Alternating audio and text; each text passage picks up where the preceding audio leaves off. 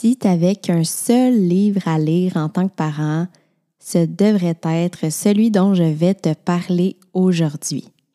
Je suis Elisabeth Dufresne et bienvenue à Les Émergents.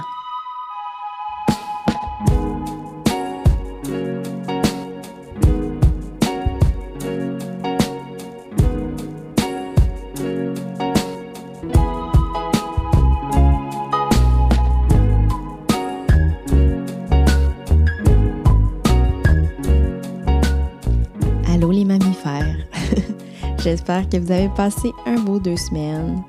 Euh, ce matin, lendemain de l'Halloween, j'ai la chance de vivre dans un village où l'Halloween est vraiment sacré. Il y a quelque chose de magique qui se passe ici. Euh, moi, j'ai pas d'enfants, mais je travaille dans l'école primaire de mon village, donc euh, ça a été assez fantastique de, baigner dans cette, cette magie-là toute la journée. Quand je suis arrivée à l'école le matin avec euh, mon costume, je me suis fabriqué un, costume de d'apicultrice homemade. puis euh, la première réaction que j'ai eue, c'est une petite fille qui m'a regardée puis elle a dit Waouh, j'adore l'Halloween. j'ai vraiment trouvé que c'était le plus beau compliment. Parce que oui, à quelque part, euh, je l'ai fait un peu pour moi, mais je l'ai fait beaucoup pour les enfants. Euh, je me souviens à quel point il y a quelque chose qui, qui venait me chercher de voir tous ces gens-là qui se mobilisaient ensemble pour créer de la magie, en fait, littéralement. Quand on est enfant, on a une façon de vivre cette magie-là qui est comme tellement réelle. Euh, je trouve que c'est une expérience splendide à vivre. Fait que je suis heureuse d'avoir contribué à ça. Et c'est ça, comme je disais, j'ai pas d'enfants, mais j'ai des amis qui ont des enfants. Donc, on s'est rassemblés toute une petite tribu ensemble. On a fait le tour du village. Euh, c'était vraiment, vraiment, vraiment beau.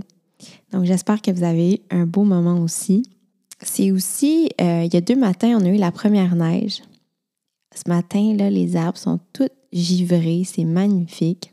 Je ne sais pas si vous êtes comme moi, mais c'est vraiment la saison où j'aime m'emmitoufler dans une grosse couverture de laine avec une bonne tisane puis un livre. Euh, ça tombe bien parce qu'aujourd'hui, je vais faire ma première exploration de livres. Ben oui. J'ai décidé d'appeler ça exploration de livres. Euh, critique de livres, je trouve ça comme trop brutal. Puis j'ai pas comme cette prétention-là non plus. Euh, dire analyse de livres, je pense que ce serait un peu exagéré. Résumé de livres. Mais en même temps, euh, j'ai quand même envie de vous dire aussi un peu qu'est-ce que j'en ai pensé. Enfin, je me suis dit que ce serait exploration. Un beau mot fourre-tout avec lequel je peux vraiment jouer comme je veux euh, de livre en livre. Mais avant, de commencer en vous présentant euh, le livre que j'ai choisi de, vous révéler aujourd'hui, j'avais envie de faire un petit mea culpa. Donc, dans l'épisode précédent, je vous parlais des hiérarchies naturelles, puis j'ai cité en exemple euh, l'alpha mâle et l'alpha femelle dans les, les euh, meutes de loups. Il y a euh, une personne qui m'a écrit pour me dire cette théorie-là a été démentie par le chercheur euh, qui avait justement observé des, meutes de loups. Et, et, en fait, ce qu'il a réalisé avec le temps, et c'est très intéressant, c'est que euh, quand ils sont dans un milieu naturel, les loups, en fait, les meutes de loups, ce sont des familles.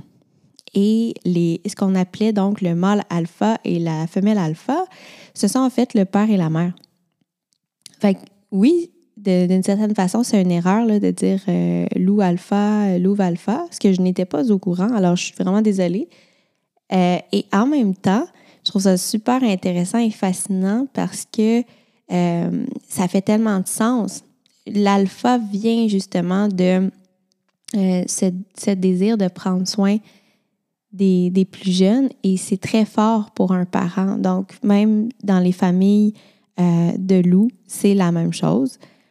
Et euh, il y a plein d'autres exemples de hiérarchie naturelle, on pourra, euh, on pourra en reparler. Mais ce qui est intéressant, c'est justement de réaliser à quel point le concept de hiérarchie, c'est possible de venir le voir de toutes sortes d'angles différents.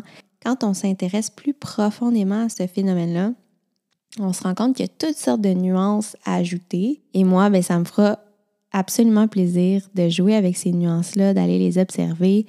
Euh, puis n'hésitez jamais à m'envoyer des témoignages, soit par écrit ou par message vocal via l'application de ma boîte vocale que vous pouvez retrouver dans mes liens Linktree. J'en profite aussi pour euh, rappeler donc que mon balado, c'est un processus de réflexion, je l'ai dit dans le dernier épisode, mais c'est tellement important pour moi de me donner cette, liberté-là, euh, de vous dire qu'en fait, ici, ce sont mes réflexions. Oui, c'est pas basé sur du vent, c'est basé sur des théoriciens qui sont sérieux, c'est basé sur de l'expérience personnelle. Mais ça reste important pour moi que vous continuez à apporter vos propres nuances.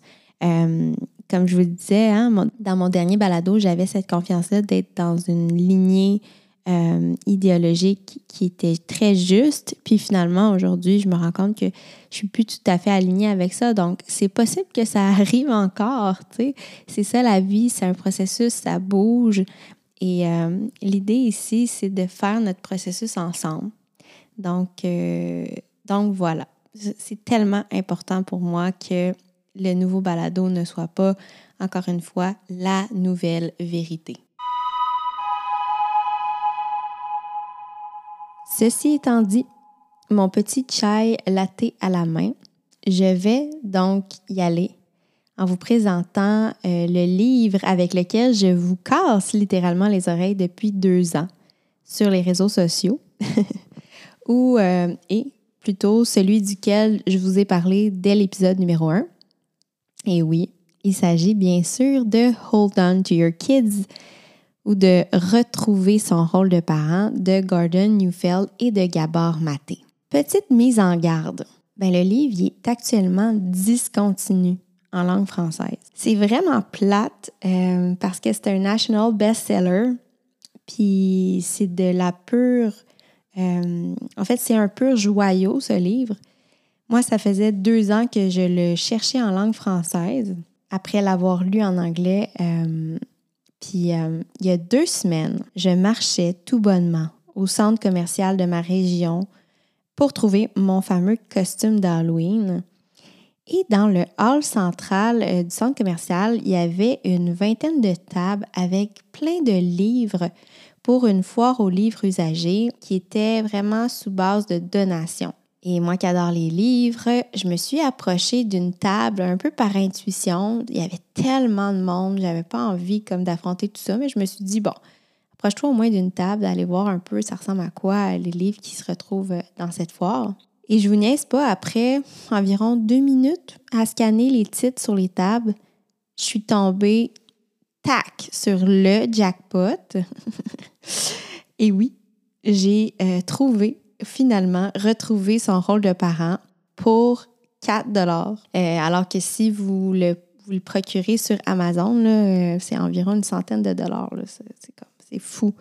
mais j'ai trouvé ça drôle. Il y a une, il y a une abonnée qui m'a dit Bah, moi puis mon chum, on l'a acheté pour 100 dollars. On s'est dit que ça valait au moins ça parce que ça allait nous, nous éviter toutes sortes de thérapies. J'ai trouvé ça très, très juste comme, euh, comme façon de penser. Euh, mais en fait, euh, je vous dirais que ce que je réalise, c'est que ce livre-là est magique. Parce que dans un intervalle de deux semaines, une de mes grandes amies, Véronique, elle a trouvé pas une, mais deux fois en friperie. une fois à 3 puis l'autre fois, totalement gratuit. En fait, c'était pas en friperie, c'était, euh, tu sais, les petites, euh, les petites cabanes de bois dans lesquelles tu peux laisser des livres puis en prendre un, là, en échange. Ben c'est ça. Le livre, il était là-dedans. Puis vraiment, comme, c'est vraiment rapide le, moment où elle a trouvé les deux exemplaires, puis moi, j'ai trouvé le mien. Fait que ne perdez pas espoir. Vraiment, si ce livre-là a à vous trouver, il va vous trouver.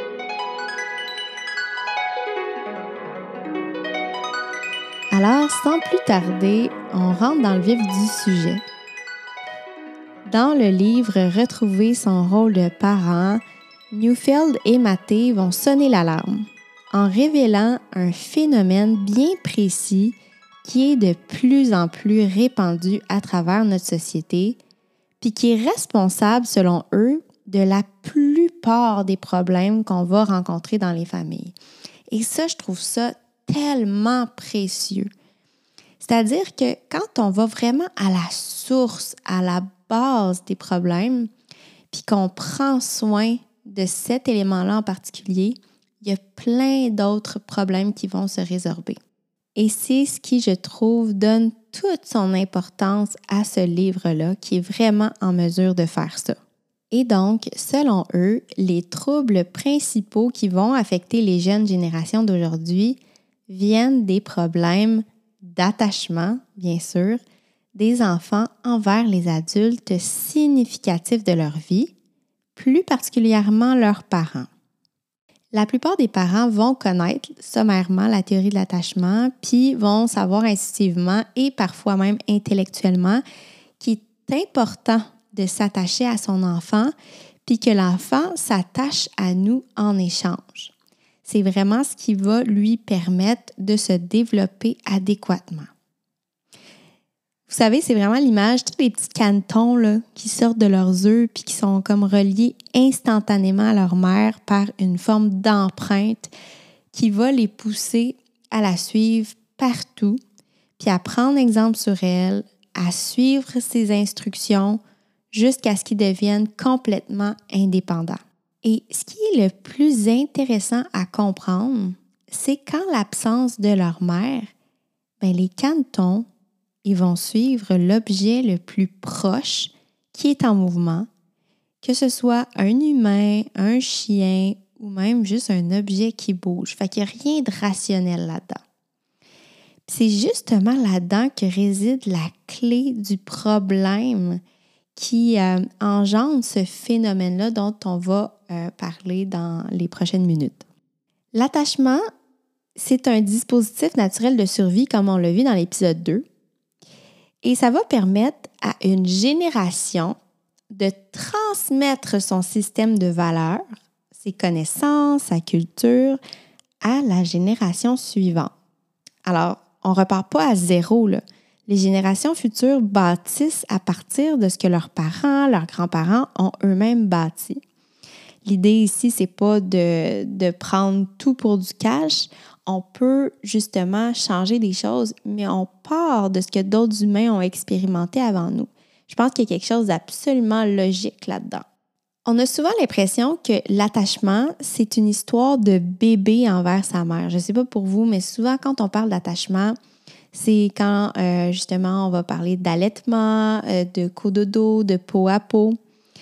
Et ce que je trouve exceptionnel, c'est que Newfield et Maté, ils vont venir démystifier dans le livre euh, que le lien d'attachement, en fait, il devrait être maintenu dans le temps et conservé intact pendant toute la durée de l'adolescence et jusqu'à même la pleine euh, autonomie.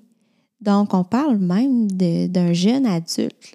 Et euh, ce qui va se passer, en fait, c'est qu'il y a toutes sortes de nouveaux éléments dans notre culture qui font en sorte que c'est pas aussi facile aujourd'hui de maintenir ce lien d'attachement-là dans le temps avec les jeunes qu'on va accompagner. Parce qu'une chose qui est importante à comprendre, c'est que ce dont Newfield puis Mathé vont parler, c'est totalement naturel, totalement instinctif. C'est des choses qui se déroulaient sans même qu'on ait besoin de les conscientiser. C'est-à-dire que les familles restaient, entre elles et les jeunes générations étaient influencées par leurs parents, ils suivaient leur, euh, leur mode de valeur, leur culture, etc. Et ce qui va se passer, c'est que ces nouveaux éléments dans notre culture vont venir entraver ces processus euh, instinctifs, naturels. Donc, euh, quelques-uns d'entre eux qui sont énumérés dans le livre les enfants sont placés de plus en plus précocement en garderie. Donc, ils sont éloignés de leurs parents. Et là, l'idée, c'est pas ici de culpabiliser qui que ce soit. On le sait qu'on vit dans, un monde dans lequel euh, ça peut être complexe de, rester euh, proche de nos enfants en bas âge. Mais je pense que euh, si on n'ose pas nommer que ça peut engendrer des problèmes, on ne trouvera jamais de solution alternative. Donc, le monde a changé. C'est certain qu'il ne faut pas non plus rester accroché au passé, mais je pense que ces expériences euh, plus instinctives peut-être qu'on a vécues dans le passé peuvent nous en apprendre beaucoup, beaucoup sur nos besoins de base et je pense que c'est sage d'aller observer ça. Euh, un autre élément, les ratios à l'école. Hein? Le fait que les enseignants sont complètement débordés et se retrouvent avec parfois jusqu'à une trentaine d'élèves seuls. Euh, moi, en tant qu'éducatrice, avec le manque de personnel, ça peut m'arriver d'avoir 45 enfants euh, à moi toute seule pendant un, certain moment. Et euh, c'est fascinant parce qu'on voit justement ces fragilités-là au niveau de l'attachement et on voit à quel point on est sollicité par les enfants, mais c'est juste impossible pour les enfants de voir leurs besoins d'attachement comblés avec si peu d'adultes. Et surtout, si peu d'adultes disponibles, pleinement disponibles. C'est certain que euh, je ne répondrai pas de la même manière à un enfant lorsque j'en ai un, deux ou trois à m'occuper versus 45. La qualité de soins n'est pas la même. Et c'est pas parce que je ne suis pas une bonne éducatrice, c'est parce que les ressources, euh, la façon dont on a organisé les choses est complètement illogique. Il y a également des nouvelles mœurs qui veulent que l'on vive moins en connexion avec nos voisins, euh, moins en communauté. On entend de plus en plus des gens qui souhaitent vivre en communauté, mais des gens qui sont euh, littéralement capables de le faire, c'est rare parce que justement, on a ces, valeurs individualistes qui nous viennent de nos parents pour certaines raisons qui sont tout à fait légitimes, euh, qui sont de plus en plus ancrées en nous. Puis moi, je le vis là actuellement, j'essaie fort, fort, fort de ramener dans ma vie ces valeurs communautaires-là, mais je vois des entraves qui viennent de mes habitudes, de ces valeurs-là qui m'ont été transmises, donc, c'est tout un processus de se, de se défaire de ça. Il est également de plus en plus facile de se dégéolocaliser puis de déménager. C'est-à-dire que de plus en plus, on va voir une famille que, bon, un père va vivre euh, à quelque part, puis la mère va vivre à une heure, puis la grand-mère va vivre à deux heures, puis l'autre grand-mère va vivre à quatre heures. Euh, ça fait en sorte que les noyaux familiales sont vraiment euh, séparés et toute cette collaboration-là, ce support-là que les familles avaient autrefois n'est plus vraiment possible. Il y a également l'arrivée des nouvelles technologies, ça je vais vous en reparler, mais qui créent des problèmes au niveau de l'attachement. Euh, on a moins aussi de groupes spirituels, de groupes religieux qui avant avaient justement à cœur ce sentiment d'appartenance. Et donc, tous ces différents éléments-là vont créer ce qu'on appelle le vide d'attachement. Et c'est là que le phénomène qui va être développé de long en large à travers le livre commence à être développé. Newfeld va nous expliquer que l'enfant est programmé pour s'attacher, comme les petits cantons pour survivre, et comme ses parents ne sont plus autant disponibles qu'avant, il va devoir se tourner vers ses amis comme nouveau point de référence. On va parler du phénomène d'orientation par les pairs ou de modelage par les pairs. Les jeunes orientés par les pairs vont se fier sur leurs amis pour tout. Vous en connaissez certainement des jeunes autour de vous, peut-être même vos propres enfants sont orientés par, leur père et vous n'étiez même pas au courant. Alors, les jeunes vont se tourner vers leurs amis pour choisir leur apparence physique, la musique qu'ils vont écouter, leurs valeurs, leur façon de parler, leur façon de penser, leur façon de se percevoir et de se valoriser en tant qu'individu. Ils vont se tourner vers leurs amis pour des choses plus sérieuses, comme comment je résous des problèmes dans la vie. Qu'est-ce que je vais faire de ma vie, de mon temps? Comment je résous des conflits avec les autres? Et donc, la culture qui était avant transmise de façon transversale de, de personnes normalement plutôt matures à personnes un peu moins matures, je vais le dire comme ça, euh, est maintenant transmise de façon horizontale entre pairs. Et c'est vraiment ça qui va créer justement le phénomène des sous-cultures. Moi, j'ai tellement trouvé ça intéressant quand j'ai compris ça. Fait que, tu sais, oui, les gangs d'IMO, de, de, skate, euh, des hip-hop, euh, toutes ces gangs-là qu'il y avait à votre école secondaire, ce seraient des phénomènes qui prendraient racine dans justement ce phénomène de vide, de l'attachement. On a ce besoin intrinsèque euh, de se relier pour être guidé. Et donc, les jeunes s'attachent à des personnes qui sont aussi matures qu'elles. Et ça va créer de nombreux problèmes. C'est de ça dont il sera question dans le livre, dont un blocage au niveau de leur maturité. Ça va également vulnérabiliser les jeunes énormément parce que, pensez-y bien, leur attachement principal n'est plus basé sur un lien d'amour inconditionnel comme on souhaiterait qu'un parent puisse l'offrir à son enfant. Alors, si mon attachement principal, c'est une petite fille de 7 ans, puis qu'elle me dit soudainement qu'elle veut plus être ma meilleure amie ou qu'elle veut juste plus être mon amie pantoute parce que j'ai pas voulu lui donner un crayon de couleur mauve, ça va être vécu comme un énorme choc. Parce que cette petite fille-là, c'est ma base de sécurité, littéralement. Que vous réalisez ce que ça, ce que ça veut dire sur nos jeunes? Si ma meilleure amie au secondaire me joue dans le dos, mais ça devient absolument dramatique parce que c'est ma figure d'attachement principale, malgré toute son immaturité. Et c'est pour ça qu'on entend parler aussi de tentatives de suicide de plus en plus précoces. C'est rendu que les jeunes n'ont plus cette de sécurité ultime par des parents matures.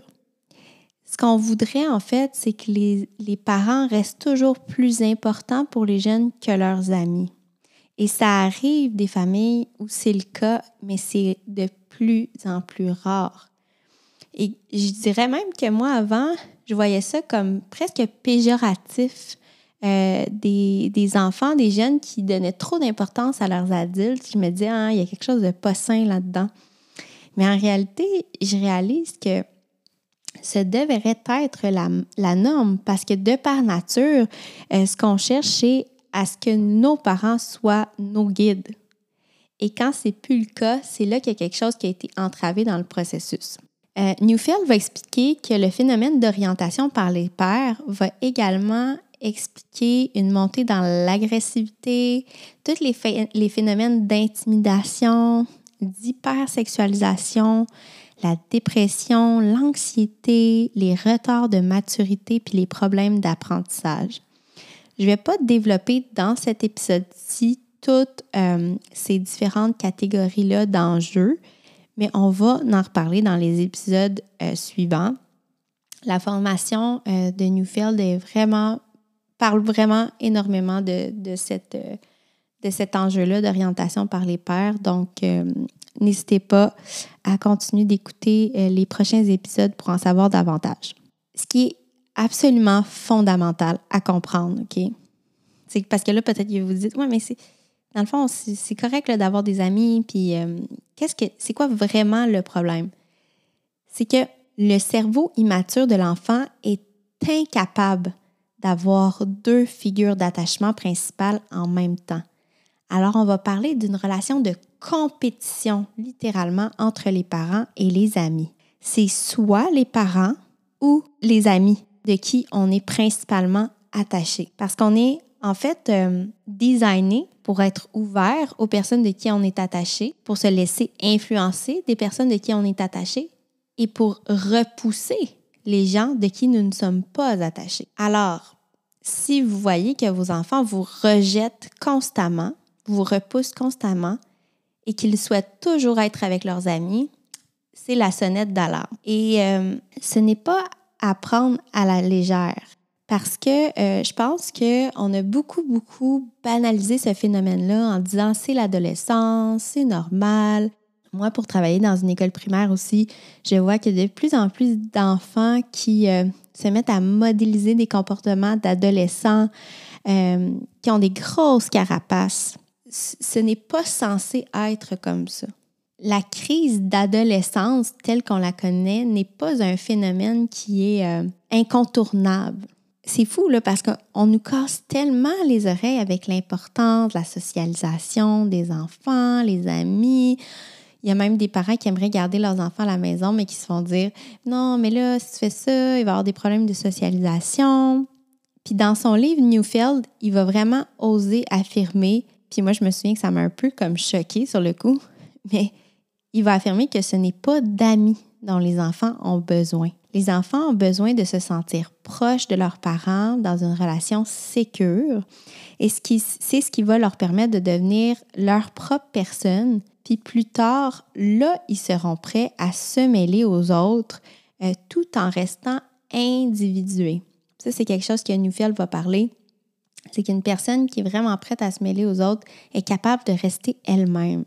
Puis là, ce qu'on, réalise, c'est que les, les, jeunes sont pitchés les uns avec les autres de plus en plus rapidement, alors qu'ils ne sont pas prêts au niveau développemental.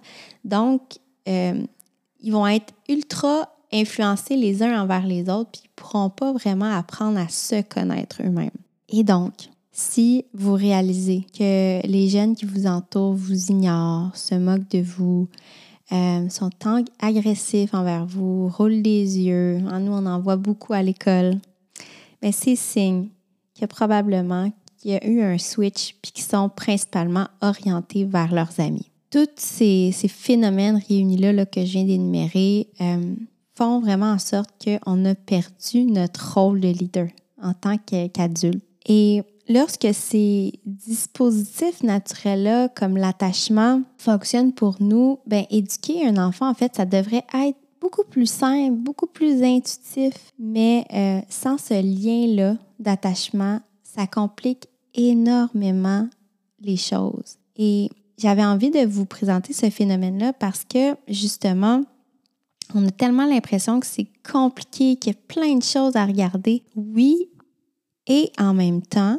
il y a des phénomènes qui sont fondamentaux comme ça, puis on devrait s'attarder à ces phénomènes-là en premier. Donc, la première chose à faire, c'est de regarder ce lien-là que vous avez avec vos enfants. Est-ce que les amis prennent trop de place dans la vie de vos jeunes au point où vous n'avez plus aucun ascendant sur vos enfants?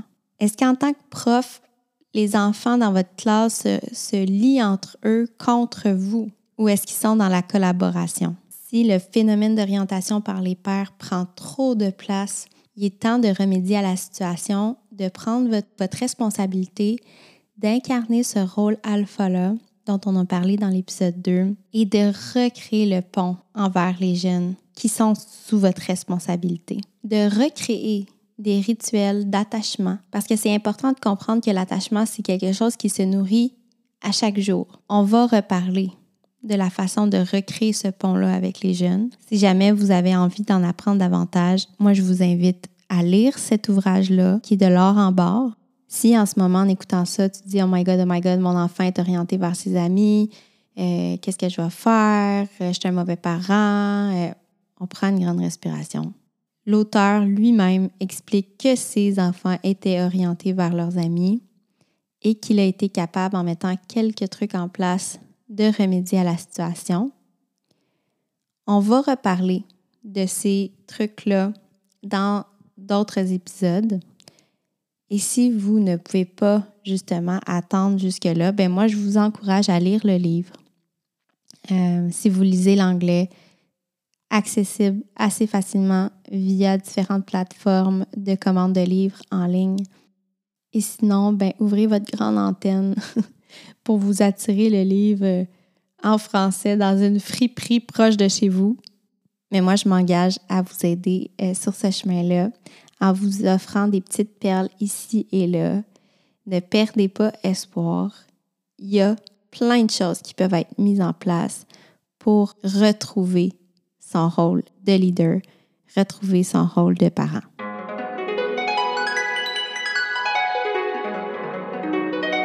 Les émergences c'est votre émission produite et présentée par moi-même, Elisabeth Dufresne. Notre musique originale est signée Étienne Dufresne et l'illustration de couverture est l'œuvre de la talentueuse Florence Rivet. Je tiens à te remercier du fond du cœur pour être resté jusqu'au bout de cet épisode-là. Et si tu as apprécié, n'hésite surtout pas à montrer ton soutien en m'envoyant une poignée d'étoiles via Apple Podcast ou Spotify. De plus, partagez cet épisode-là sur tes stories en me taguant Elisabeth.dufresne. C'est une merveilleuse manière de me dire que tu aimes écouter les épisodes et que tu as envie que je continue à me faire aller les babines. Et enfin, ben, marquez vos calendriers parce que dans deux semaines, on se retrouve pour un nouveau tête-à-tête. -tête. Merci encore pour ton soutien et vraiment à très bientôt.